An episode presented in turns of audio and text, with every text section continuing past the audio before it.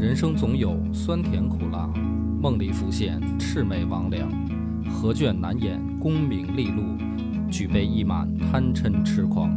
野史下酒四电台，道出不一样的精彩。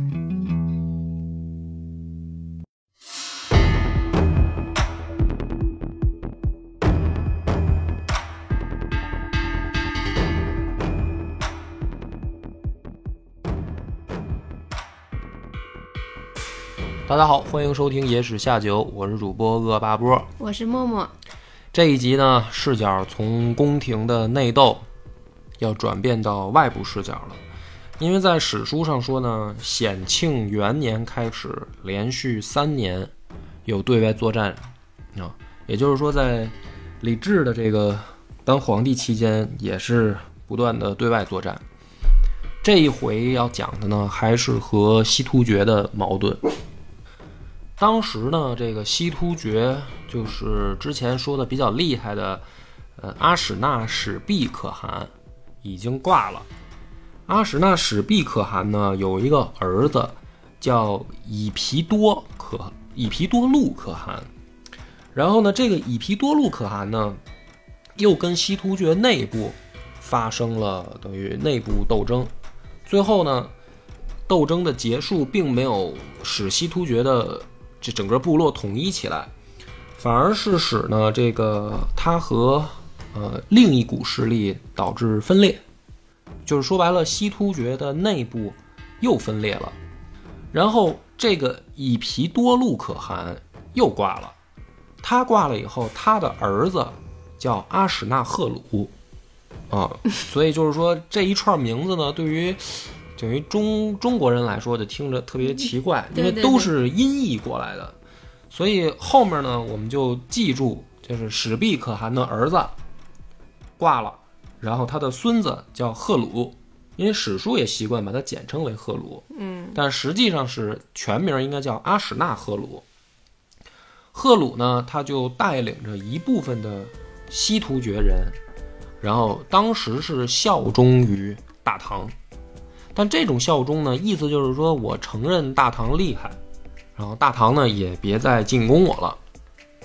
但是这个时候呢，这个他的另一个儿子，就是以皮多禄可汗的另一个儿子，叫杰必达杜舍可汗，啊，我想问一下，跟跟赫鲁是什么关系？兄弟。哦，嗯，兄弟关系，因为他们分裂嘛，内部。哦，这个杰必达杜舍可汗呢，自己给自己起了一个称号，叫珍珠叶护。珍珠叶护呢，是叶护，其实是就是突厥里边的一个怎么说呢，叫官名儿。就可汗是最高领导者啊，然后可汗下面，你就可以呃称为叶护。有点什么意思呢？就相当于，比如说，嗯，皇帝下面的丞相、国王，不是丞相，丞相是给皇帝打工的。哦。皇帝下面，比如说封国里面的国王。哦。啊，哦，这还是是汉朝 啊，就是你可以这么理解啊，就是郡县分封同时的时候呢，那这个叶护就是他也是一个部落首领，然后他自称为珍珠叶护以后呢，就和赫鲁两个人有矛盾，就是珍珠叶护。和赫鲁两个人互相进攻，这种情况下呢，珍珠夜护就跑到唐朝来求救了，出使。这个时候呢，唐朝呢一就看嘛，就是说到底谁的错，我们也分不清楚了。鉴别方式就比较简单，就是谁管我叫大哥，我就帮谁。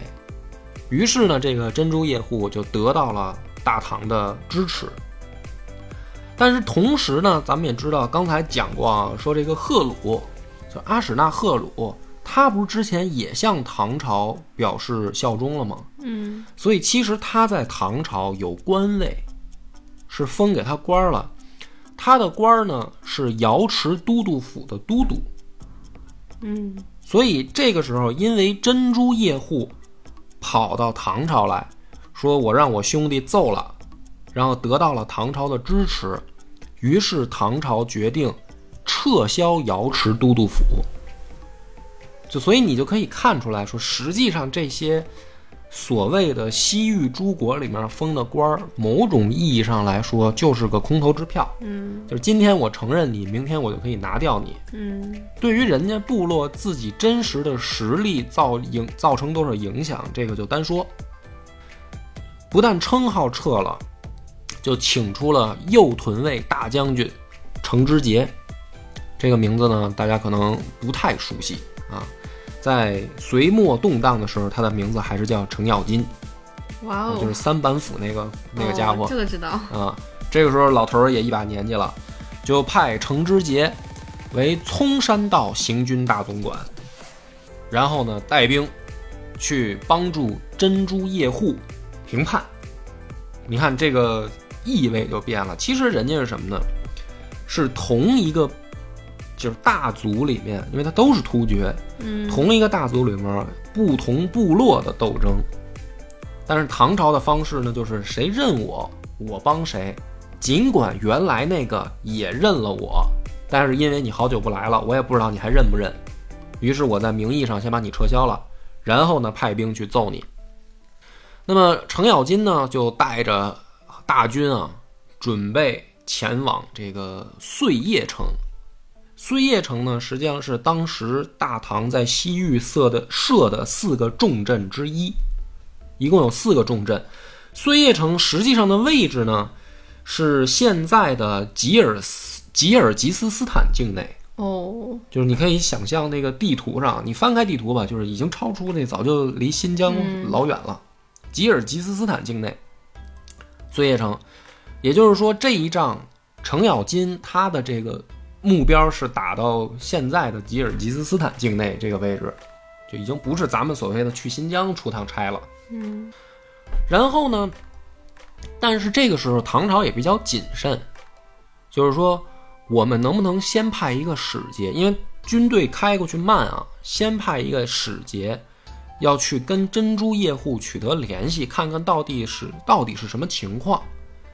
于是呢，就派丰州都督袁礼臣带着这个册封的这怎么说呢诏命吧，准备去先前往碎叶城联络这个珍珠叶护，但是呢，还没到碎叶城的时候，就被赫鲁带兵给拦了，就等于我们的使节都过不去。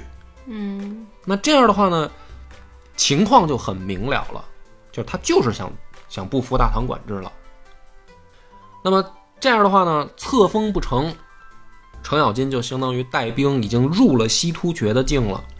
刚入境呢，就碰到了两支部落来战。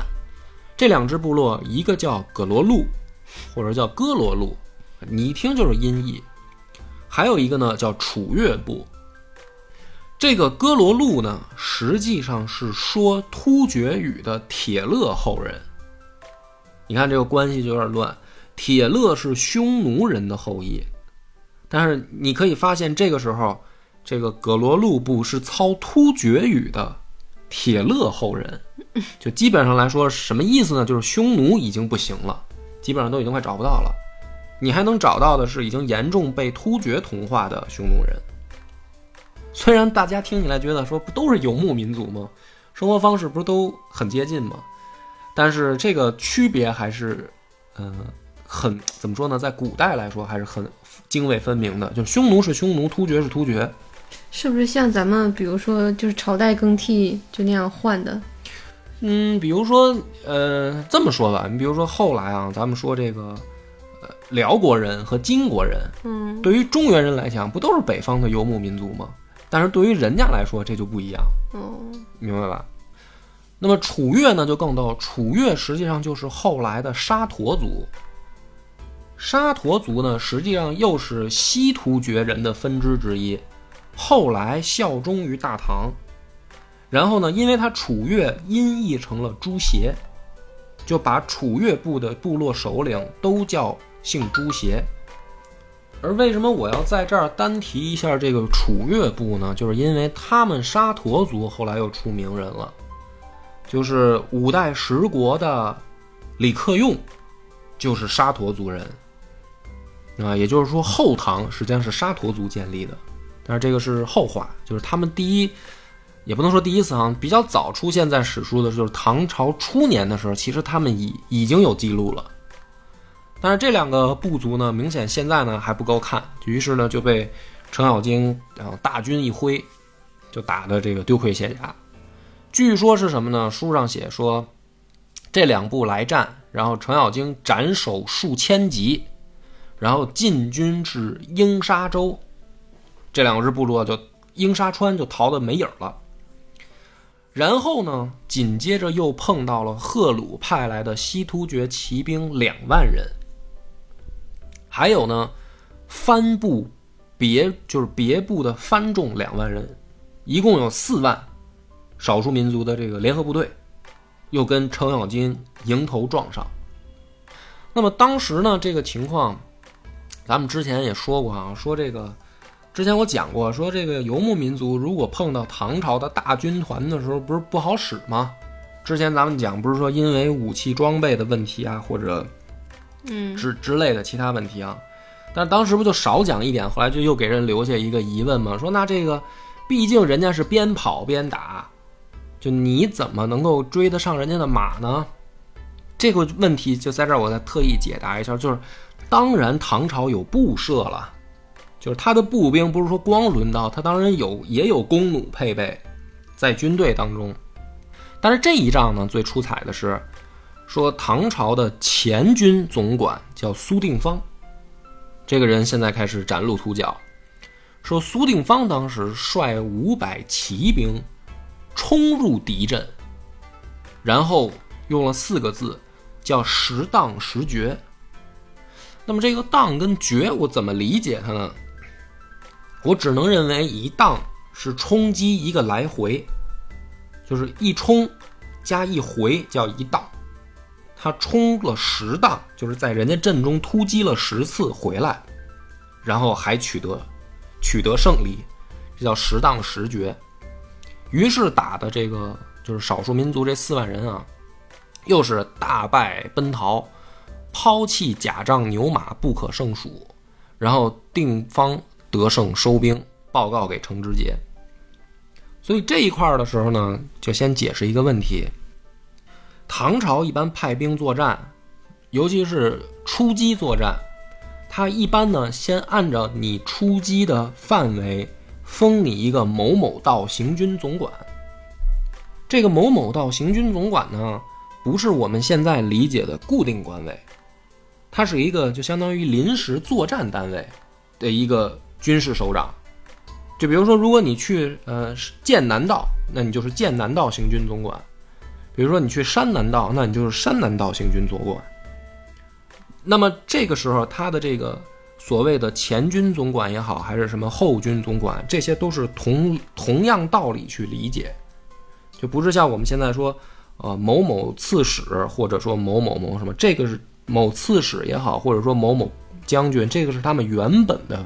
官位或者职称，那么也就是说，这个前军总管苏定方，他立功了以后，他并不直接受到就是他的等于说上级的，就是直接的任命，他也是被调派过来的，说你是为前军总管，那这就产生一个问题，各部之间其实并不是统一的派系。你看，你现在越听越糊涂。嗯，比如说啊，汉朝的时候，他打仗是什么呢？他一般某一路出击，他带的这支部队人马是归他直属调遣。比如说啊，你派关羽出击，关羽的这一路兵马可能都是他自己练起来的。比如他从荆州出击，带着荆州兵，那就是关羽直接指挥、直接调派、直接任命手下所有一系列的将官，都是直接听命于关羽的。但是到唐朝的时候呢，因为他唐朝初年的时候，家军的概念还比较深刻。比如说我派这个李世民出去打仗，那李世民带着他的手下，不管是什么秦琼还是程咬金还是什么，都是直接听李世民调遣，他是一个系统带出来的人，实际上跟家军的区别还不大。但是到这个时候，就是唐朝这个等于第三代了，领导人上位以后。他这种派兵调遣的时候，有的时候不是他的直接上级，比如说程咬金跟苏定方两个人，其实也许之前并不熟，是他是这样的一种关系。所以呢，这个苏定方带着五百骑兵立功了以后，回来报告的时候，副总管叫王文度就不高兴，就觉得他抢风头，就说啊，这个风头都让你小子出了，这个我没有露脸的机会了。于是史书说王文度呢，因怀妒忌，就嫉妒这个年轻人。于是呢，他反过来跑去告诉程咬金，就告诉程知节，说这仗不能这么打。为什么不能这么打呢？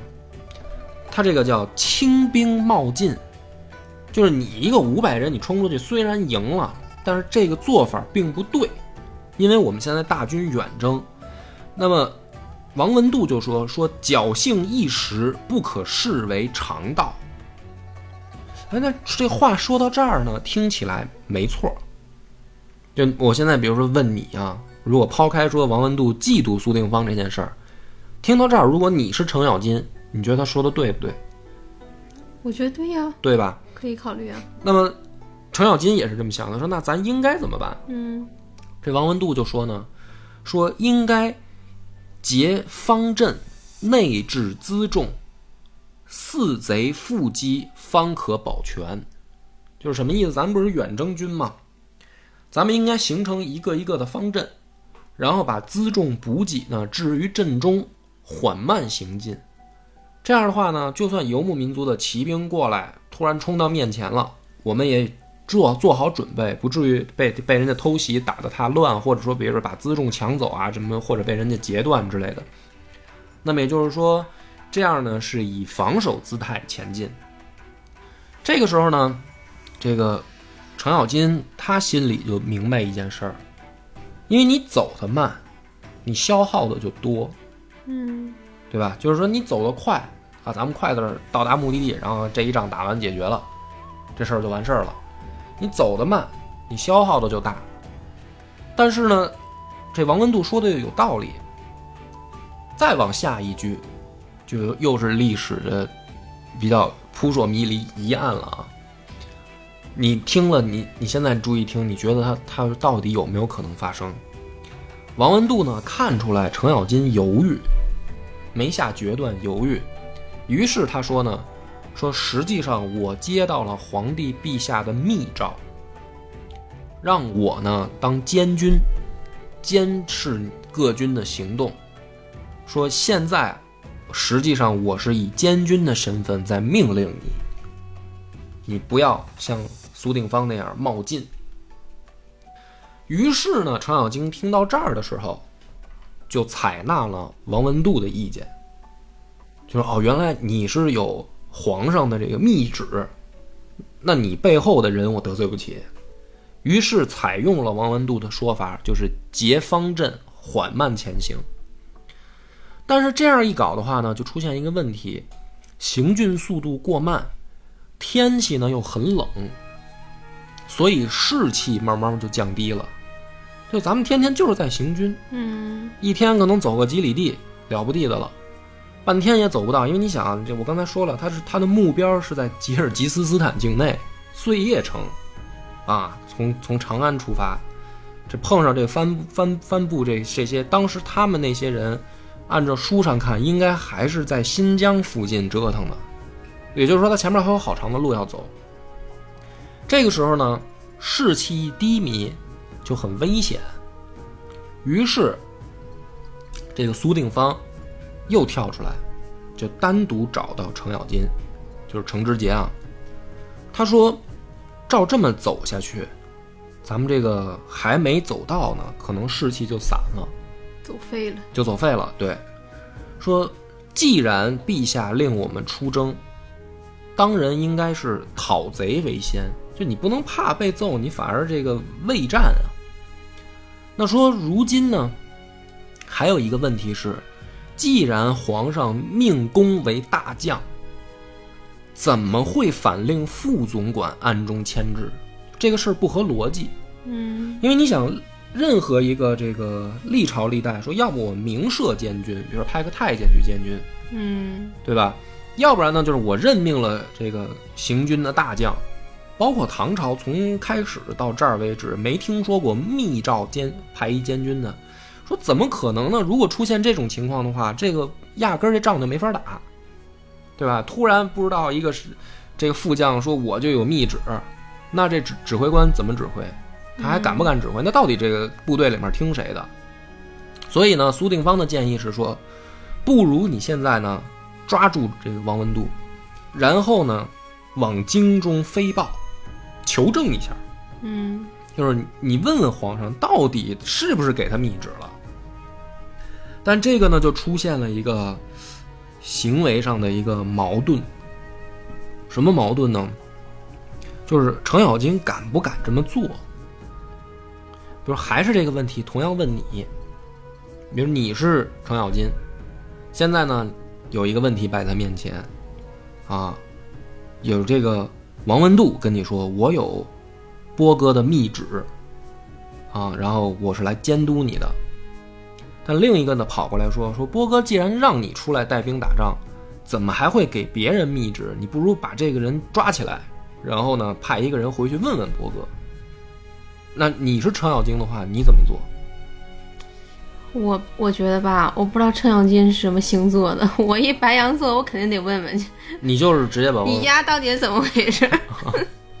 对，但是程咬金这个不好说呀。对，但是这个问题呢就很敏感，尤其是在古代啊，就是说，如果真有这个密诏，嗯，是吧？那怎么办我觉得可以委婉点问问皇上。啊？说白了，程咬金最后从史书上的结果看啊，咱们先顺着讲吧。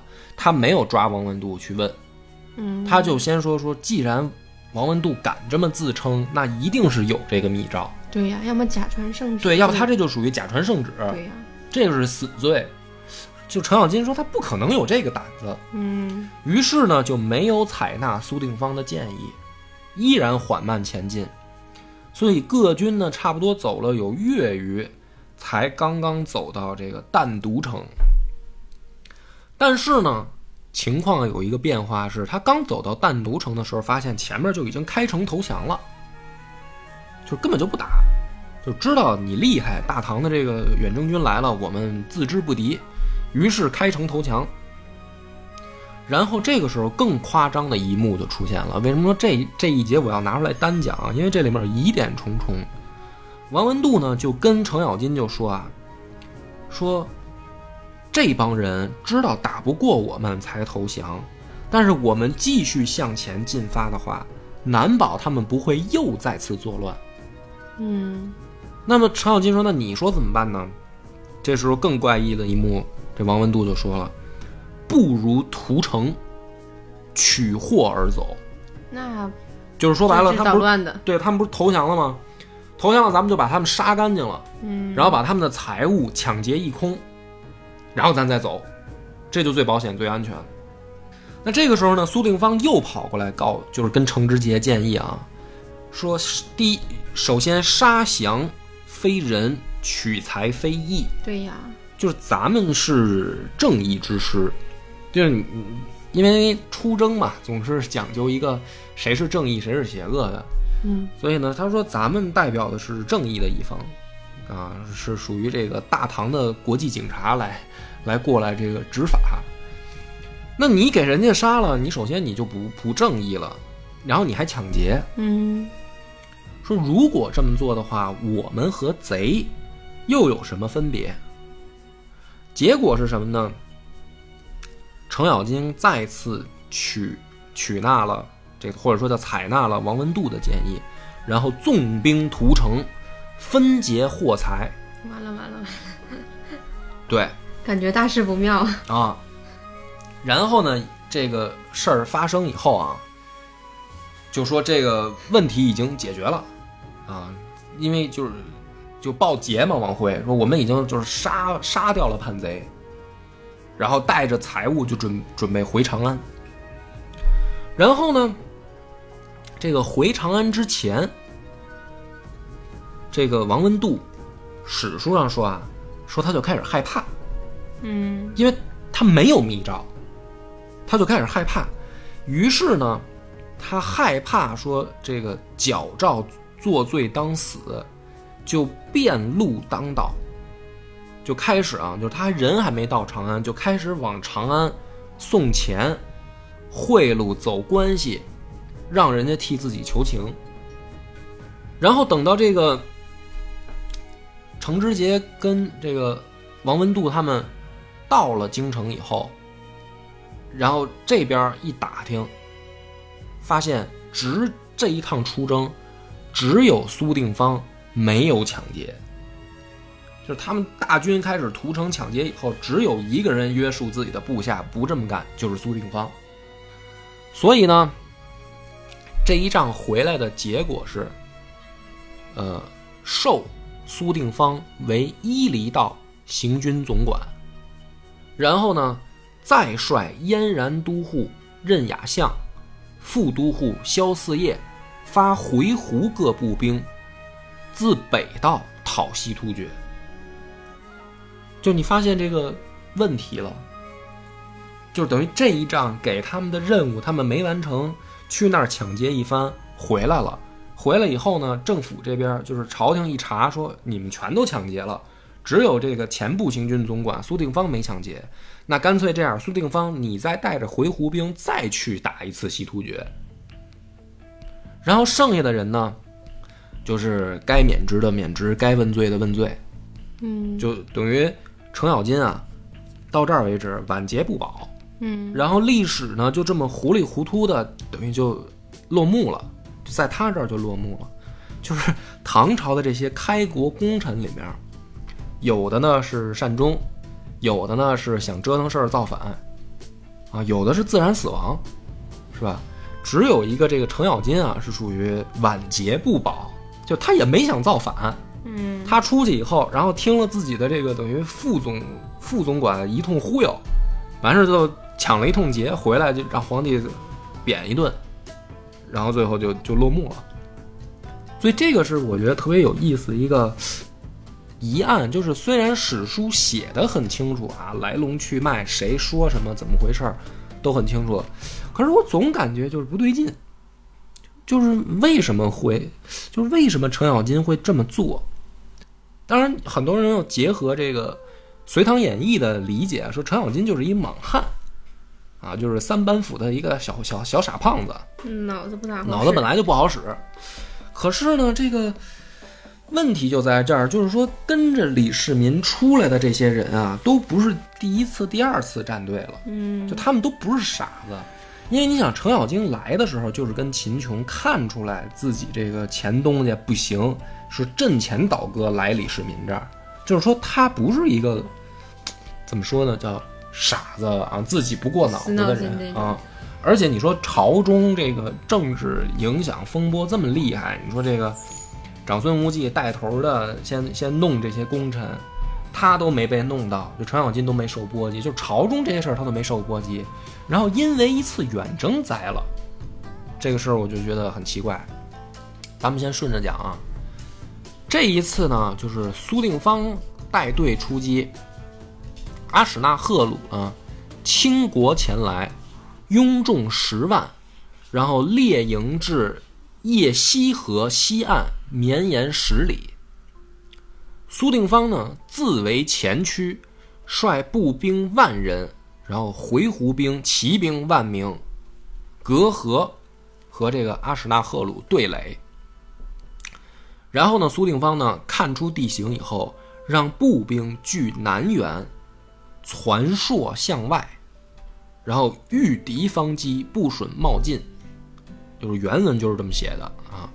然后让骑兵呢据北缘。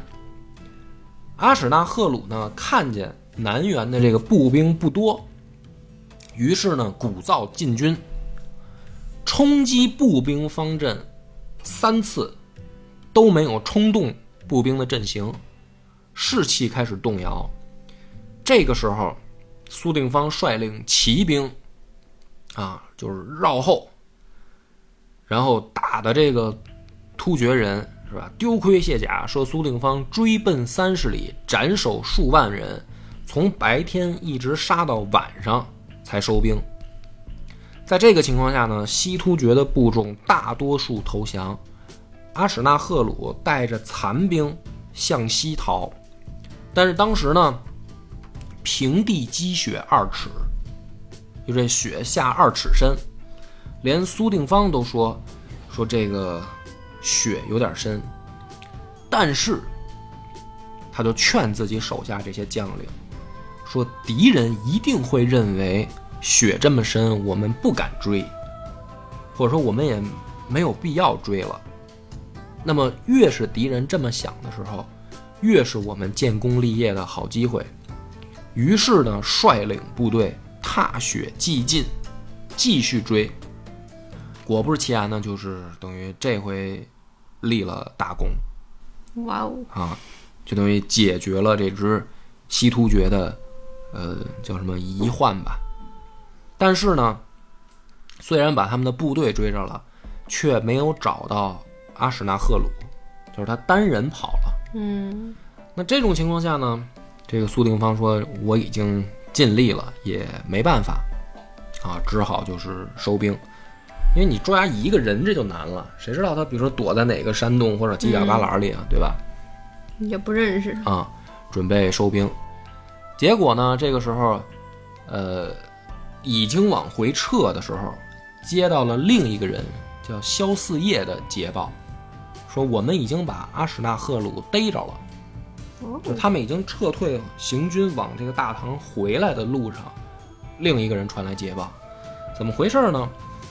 说这个阿史那赫鲁呢逃到十国，一个人单骑跑到十国，本来呢是想求援，结果呢这个十国国主一看，就一了解说你怎么回事？你哪儿来的呀？你得罪大唐啊，了。说你得罪大唐了，那孙子 我就不管你了，就给他捆吧捆吧，就送到萧思业那儿去了。萧思业呢就很高兴，说：“哎，你看这个咱捡一漏。”嗯，于是赶紧向京中报捷。中间赚个差价。对，啊，你这个是一套一套的啊。然后呢，这个最后呢，朝廷就下令啊，分西突厥的这支地方，再次设立蒙池和昆陵两个都护府，然后呢，让两支少数民族的首领，一个呢是阿史那弥社，为兴西王可汗。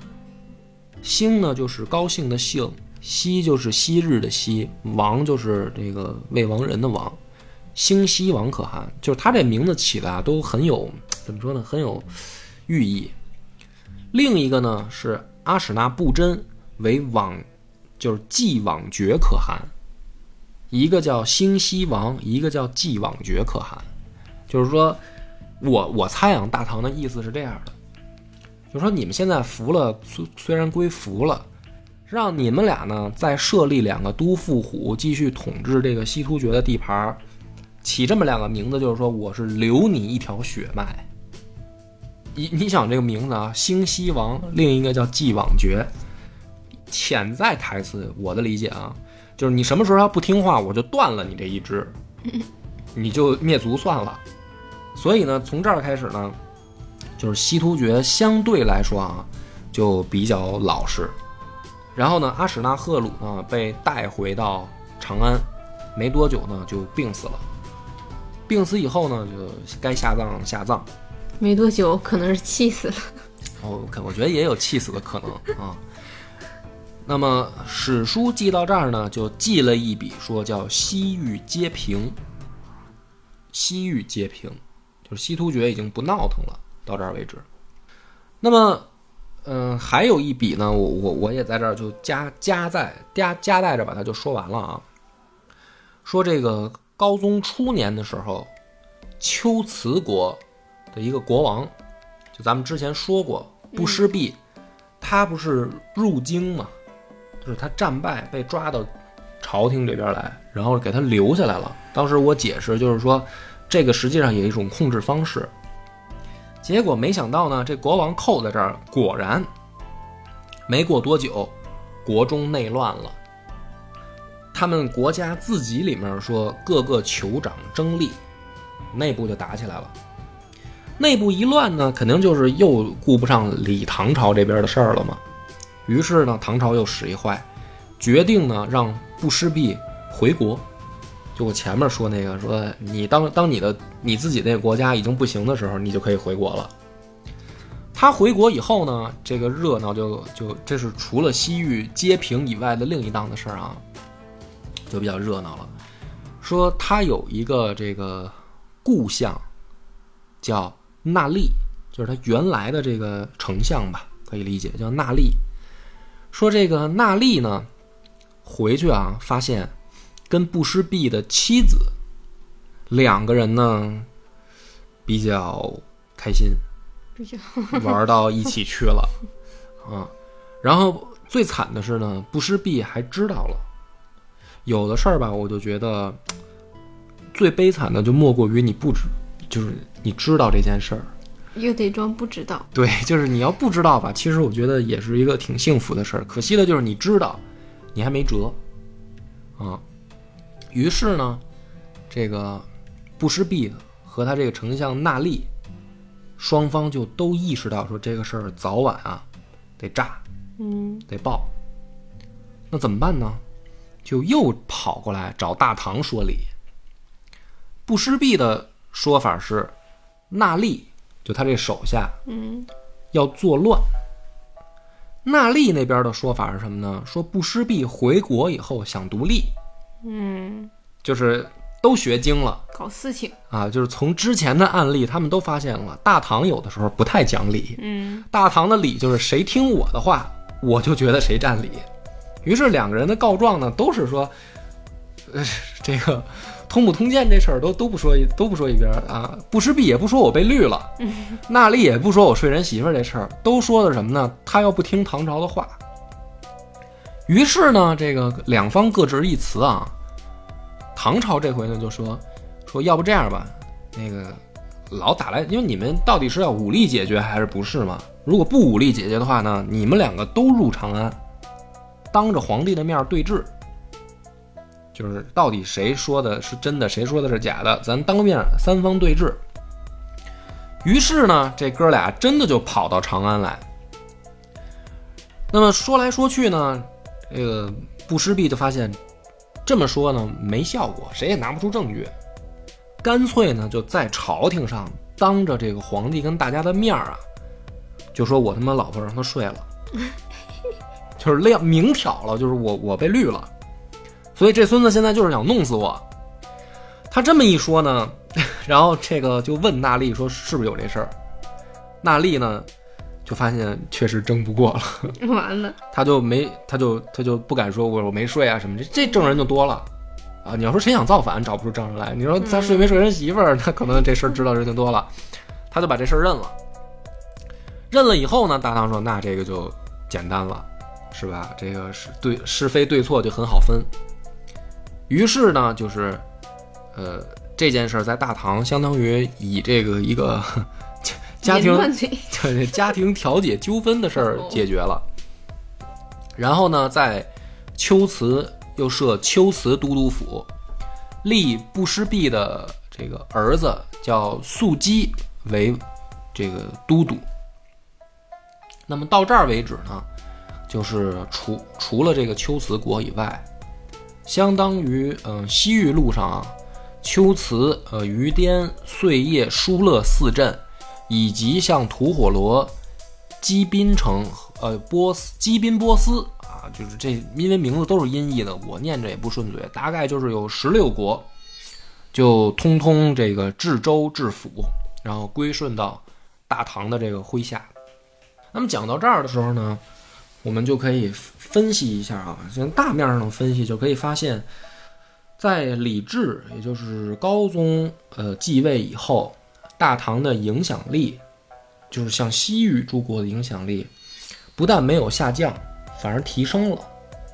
就你可以发现，不但威严还在，还是真能平事儿嗯啊！就是只要说，只有两种嘛，一种是需不需要出兵，出兵的情况下，基本上就是大军一到，要么对面就投降，要么就是战败，嗯，要不然就是不用出兵，不用出兵就是出现，我觉得这个都。特对，就特可笑一幕，就是您好歹也是一国王啊，然后你跑到这儿跟这个跟这个调解这个民事纠纷一样，然后把这案子给你断了。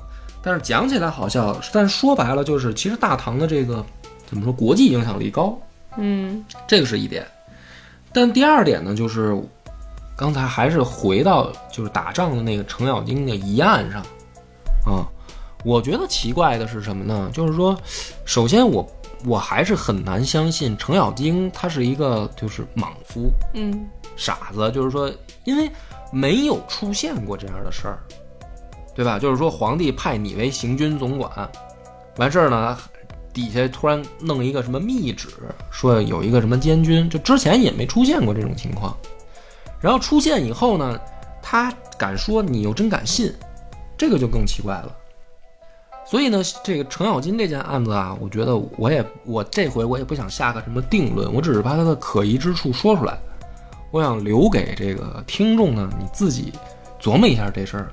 你这搞得我好着急。啊你很着急吗？那我说一个我之前的想法啊，我觉得肯定是站不住脚，但是又是我认为最贴切的。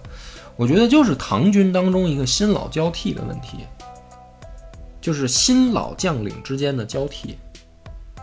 就为什么说同样都是出征？因为你按说是什么呢？你你这个有人能打，这个对于大唐的这个军队来说是一好事儿啊。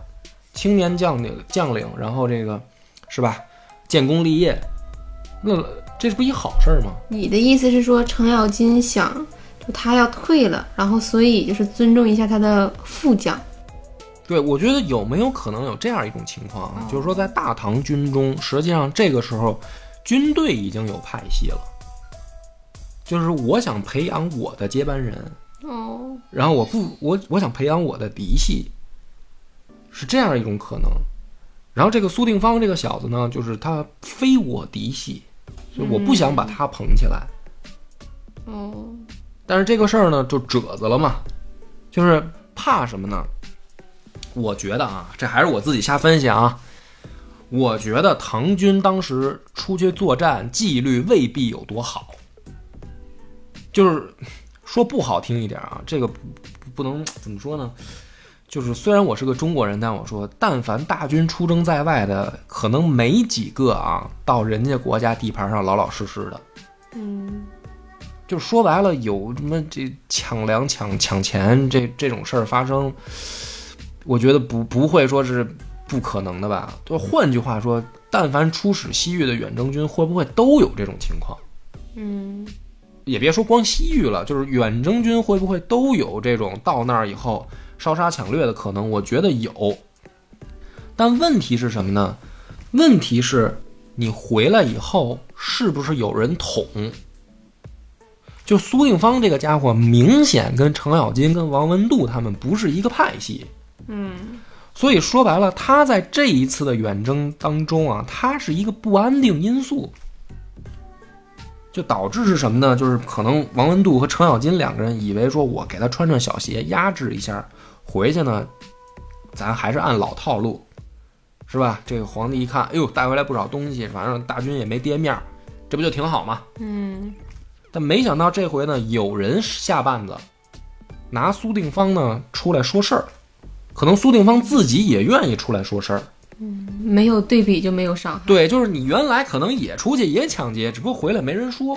嗯这回呢，就有一苏定方这个不安定因素，可能又得到了后面谁嗯谁的支持，嗯就把这事儿捅出来了，这才导致说程咬金晚节不保。要不然我很难想象啊，就你看我说让大家自己自己猜，我又忍不住还是把我的观点说了。要不然我很难想象以程咬金这样一个政治老油条，他会干这么愚蠢的事儿嗯，但我觉得你说的好有道理哦，啊，是吗？啊，好吧，这是我崇拜。不，这只是我的一个呃阴险的、不特别不善意的猜测啊。所以以大家因因为如果有人发现有更多的史料证据啊，证明或者说有自己逻辑可以支撑的观点，也可以比如说留言讨论啊，或者说交流看看谁还能把我啊说动。啊，对，把我说动啊，对，我觉得特别好。那这个咱们就先讲到这儿，因为这个西域这个就告一段落了。那么预知后事如何，且听下回分解。我们的微信公众号叫“柳南故事”，柳树的柳，南方的南。如果还没听够的朋友，欢迎您来订阅关注。